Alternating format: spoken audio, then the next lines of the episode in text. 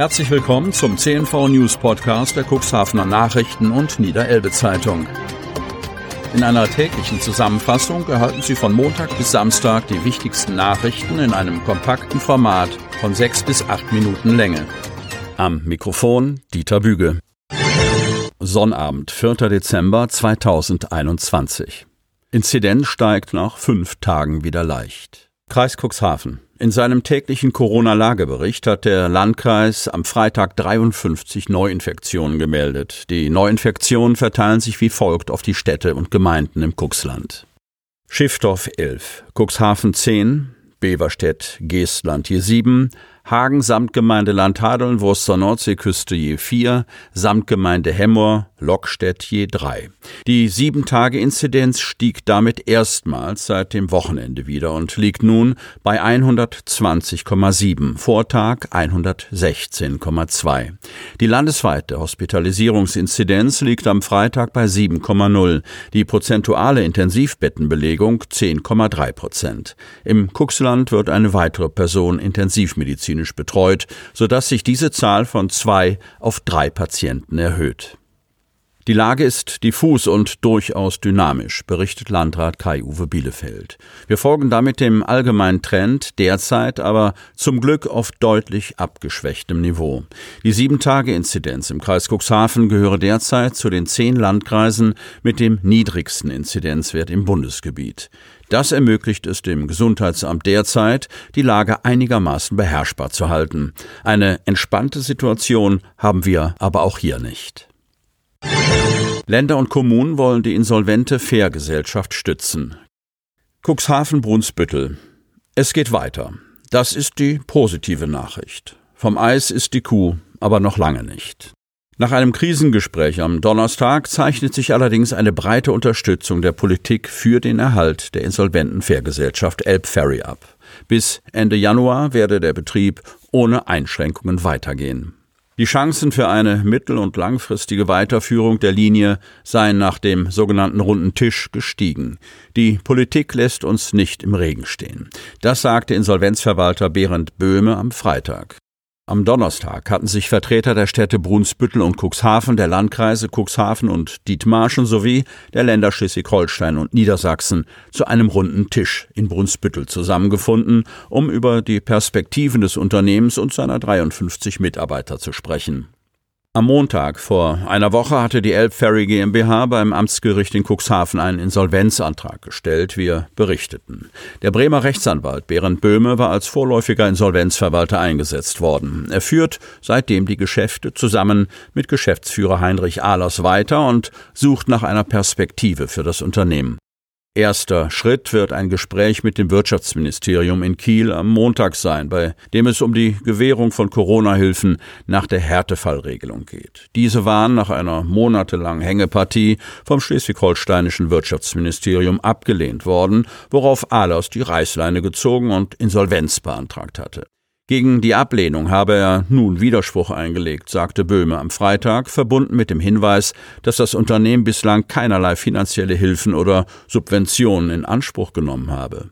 Ebenfalls kurzfristig will Böhme ein Gutachten in Auftrag geben, das klären soll, ob die erst vor neun Monaten gestartete Fährlinie übers Jahr gesehen wirtschaftlich betrieben werden kann.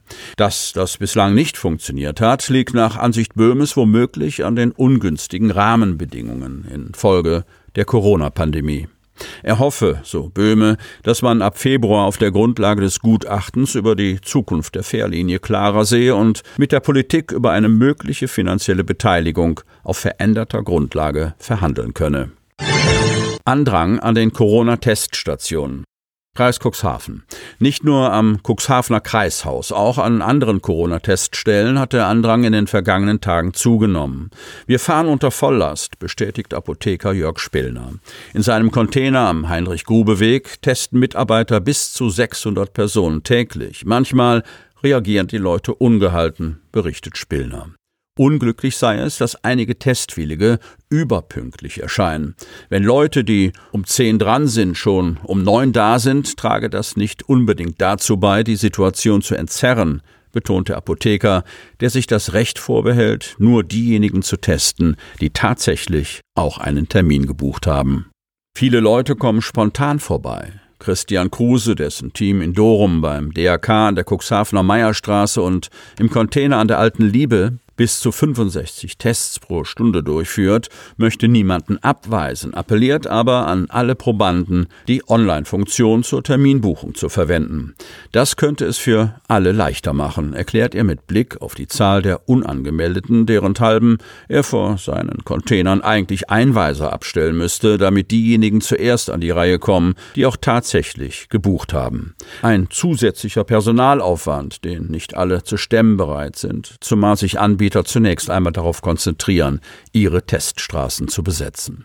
Spillner hätte eine weitere Teststation im Ahoy-Bad aufmachen können, lehnte aber ab. Ich brauche dafür qualifiziertes Personal, betonte Apotheker, der wenig davon hält, Hilfskräfte, die per Crashkurs instruiert wurden, im Nasen- oder Rachenraum herumstochern zu lassen. Entspannter sieht man die Situation bei der Tourismuswirtschaftsgemeinschaft TWG, an deren Stationen am Donnerstag mehr als 1400 Abstriche gemacht wurden.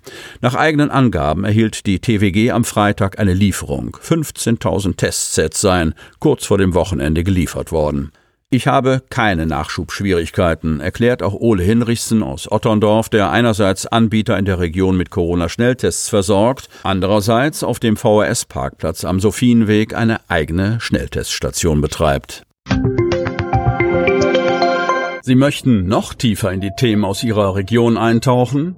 In unserem CNV-Themen-Podcast auf Tauchgang gibt's alle 14 Tage per Interview interessante Personen, emotionale Stories und bemerkenswerte Projekte aus dem Landkreis Cuxhaven direkt auf die Ohren, damit Sie ab sofort keine Podcast-Folge mehr verpassen, benötigen Sie lediglich einen sogenannten Podcatcher. Auf den meisten Smartphones ist dieser bereits vorhanden. Falls nicht, dann suchen Sie ganz einfach in Ihrem App Store nach einem kostenlosen Podcatcher wie zum Beispiel Spotify, Apple Podcast oder AntennaPod. Selbstverständlich können Sie unsere Podcast-Folgen auch direkt über unsere Website unter cnv-medien.de slash podcast anhören. Die hörten den Podcast der CNV Medien, Redaktionsleitung Ulrich Rode und Christoph Käfer. Produktion Rocket Audio Production.